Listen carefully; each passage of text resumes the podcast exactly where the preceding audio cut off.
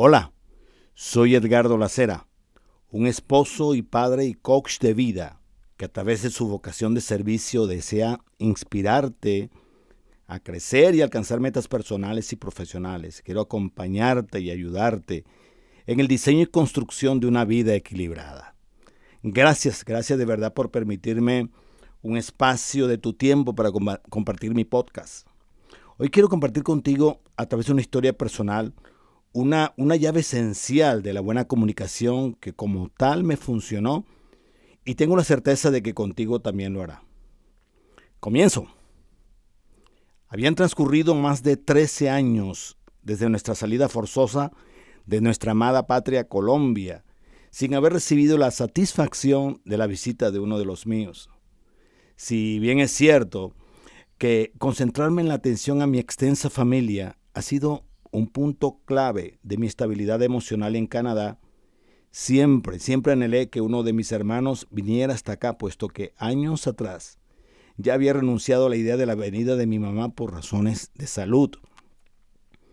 A pesar de que he recorrido los casi 6.000 kilómetros que separan Calgary y Alberta, Canadá, de mi querido Valledupar, en Colombia, en cinco ocasiones, y haber pasado una Navidad memorable con mi mamá y mis hermanos, el anhelo de una visita siempre estuvo latente hasta octubre del año anterior. ¿Por qué hasta octubre del año anterior? Porque mi hermana Nereida, mi confidente y compinche, decidió finalmente lanzarse a la aventura del largo recorrido hasta Calgary con el fin de visitarnos. El 16 de octubre, fecha inolvidable para mí, del 2019, mi sueño se hizo realidad invitaciones a tiempos turísticos, tiempo con mis hijos, quienes apenas la conocían, y largas conversaciones como es usual en nuestra relación desde niños. A propósito, una de esas conversaciones giró en torno a los momentos inolvidables que vivimos en las celebraciones de la Navidad. Sin temor a equivocarme, puedo decir que es el recuerdo más hermoso que cada uno de mis hermanos y yo guardamos en nuestra memoria, ya que nuestra madre se ocupó de mantenernos unidos a sus seis hijos alrededor del árbol de Navidad y el pesebre. Aún siendo adultos, el compartir esa fecha no solo se mantuvo firme en nuestros corazones, sino también en nuestros hijos. Cada año, desde que tengo memoria, escuché a mi mamá decir que cuando se llega a los meses que empiezan con bre, ya el año está por terminar, a prepararse para la Navidad, con anticipación. Como era de esperarse, en una de las conversaciones con mi hermana le pregunté qué estaban preparando para la, Navidad del 2019. Ella sin mucho ánimo me hizo ver que las Navidades habían cambiado ostensiblemente. El efecto de las relaciones vulneradas por desacuerdos entre hermanos habían convertido esas maravillosas asambleas familiares en reuniones segmentadas, es decir, juntos pero no revueltos, sin el mágico ingrediente de la integración familiar de otros tiempos. Mi primera impresión fue de impotencia y resignación. Me mantuve ocupado en darle toda la atención a mi visitante de honor, pero en mis reflexiones no dejaba de preguntarme qué podía hacer al respecto. Fue precisamente en uno de mis tiempos de reflexión de la mañana después que mi hermana había partido, cuando recordé un principio elemental contenido en un seminario taller sobre el poder de las relaciones que estuve compartiendo con un grupo de artistas el mes anterior a la tan esperada visita. Es una realidad que el ejercicio de buscar intereses mutuos es una puerta abierta para restablecer y lograr vínculos en la comunicación. En una de nuestras reuniones familiares con mi hermana y mis hijos, ella recordó canciones de nuestra adolescencia y cómo las disfrutamos cantando a voces año tras año en los eventos de la familia. La herencia musical de nuestro padre no solo es un patrimonio familiar, sino un interés mutuo, un vínculo de unión entre todos los hermanos, las eras reales. Lo primero que tenía que hacer era obviar el limitante de la distancia, ya que no podría estar en Colombia para realizar un evento familiar musical. Habría entonces un grupo de WhatsApp. Ese grupo incluyó a, los, a, la siguiente generación, es decir, a nuestros hijos, con el propósito de involucrarlos en el reencuentro de los Cumbian Boys, nombre que adoptó nuestro grupo musical infantil de los hermanos Lacera cuando éramos niños y del cual ellos, o sea, nuestros hijos, no conocían la historia. Desde Canadá gestioné el evento del 24 de diciembre buscando contactos que nos trentaran instrumentos afrocaribeños con la ayuda de mi hermana Nereida. Yo estaría conectado en línea el día y hora pactados. Esto último no fue difícil, como sí lo fue generar la motivación de los invitados a participar, ya que anteponían la dificultad existente en las relaciones. Óigame bien, es muy cierto que cada uno de nosotros crea una estructura para la forma en que procesa la información. Cada uno tenía, en el caso de mis hermanos, una perspectiva distinta del conflicto que los dividía y las llamadas que hice individualmente me propuse hacerles ver que los distintos temperamentos llevan a la gente a pensar y actuar de manera diferente. Que no existe un temperamento correcto, que no se trataba de cambiar a las personas para que tuvieran la misma personalidad, ya que cada uno de nosotros, óigame bien, cada uno de nosotros tiene distintos sistemas de representación sensorial que se basan en los cinco sentidos.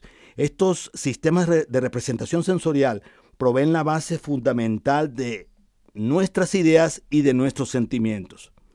Dice Terry Felber que si eres capaz de aprender a determinar de qué manera perciben el mundo quienes te rodean y realmente intentas experimentarlo de la misma forma, te asombrará la eficacia que tendrás al comunicarte. En otras palabras, ponerte en los zapatos del otro. Detecté las barreras que impedían que un lazo tan fuerte como el creado por nuestro Padre a través del talento musical latente en cada uno de sus hijos, ni siquiera podía identificarse como un punto de unión entre nosotros. De acuerdo con el taller que compartí basado en el libro El poder de las relaciones de John Maxwell, estos, estos puntos de impedimento son, primero, la suposición. Ya sé lo que los demás saben, sienten y desean. Eso es suposición.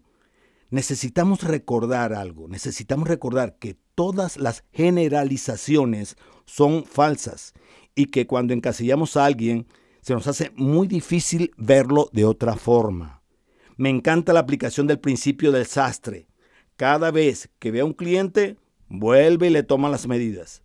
Solemos hacer conjeturas sobre las personas según su origen, profesión, raza, sexo, edad, nacionalidad, ideología política, credo, etc. Cada vez que temerariamente lo hacemos, nos perdemos de encontrar intereses comunes. Segundo, la arrogancia. No necesito saber lo que los demás saben, sienten o desean. Está además comprobado que nueve de cada diez situaciones polémicas graves que ocurren en la vida provienen de los malentendidos, ya sea porque una persona desconoce qué es importante para la otra o porque no comprende su postura. Tercero, indiferencia. No me interesa saber lo que los demás saben, sienten o desean. La dificultad para llegar a acuerdos que mejoren la comunicación fácilmente nos hace indiferentes. Y la indiferencia, oígame bien, es una forma de egoísmo. Un comunicador indiferente se concentra solo en él y en su propia comodidad en lugar de enfocarse en ir más allá y encontrar la mejor manera de relacionarse con su prójimo. Según palabras de Nelson Mandela, si a un hombre le hablas en un idioma que entiende, llegas a su cabeza. Si le hablas en su idioma, le llegas al corazón. Número 4. El control. No quiero que los demás sepan lo que siento o deseo. El proceso de búsqueda de intereses comunes es recíproco, así como es importante enfocarse en los demás para comprenderlos. En cada llamada a cada uno de mis hermanos los invité a la franqueza, siendo yo primeramente franco escuché y respeté atentamente sus diferentes puntos de vista de la situación y les hice ver que cuando nos unimos en torno a un interés común, la brecha de separación en otros asuntos se va reduciendo. Finalmente los invité a desarrollar una mentalidad centrada en los puntos en común. ¿Cuáles eran los puntos en común en el caso? La felicidad de nuestra madre y número dos, la música. Para ello, invité a cada uno a alterar sus agendas y trabajar intencionalmente por tener disponibilidad para pasar tiempo en familia. En segundo lugar, escucharse uno al otro, ya que al hacerlo encontraría más intereses comunes. Los resultados del ejercicio fueron increíbles. Se fortalecieron los lazos de hermandad en torno a intereses comunes. Las divertidas anécdotas contadas en la, la tertulia familiar no solo nutrieron los corazones de mis hermanos, sino de sobrinos, cuñados, cuñadas. Nuestra madre disfrutó de un tiempo que dos meses antes se vislumbraba como un aburrido y triste y entre otros muchos beneficios se descubrieron nuevos talentos musicales que, que potencialmente podrían ser un elemento de unión de la siguiente generación. De hecho, la palabra comunicación deriva del latín comunis, que significa común. Para poder comunicarnos de manera eficaz, debemos establecer antes qué es aquello que tenemos en común. Cuanto mejor lo hagamos, mayor será el potencial para una comunicación efectiva. La comunicación es un viaje. Cuantas más cosas en común tengamos dos personas, mayores probabilidades tendrán de viajar juntas. Aplicar solo un principio esencial en la comunicación me permitió el disfrute de compartir, de ver compartir a los míos un tiempo memorable y la satisfacción de haber hecho lo correcto. Le pregunto, ¿qué barreras de impedimento se interponen en su relación con su esposa, con su esposo, con sus hijos, con su jefe, con sus subalternos, con sus compañeros de trabajo, en fin?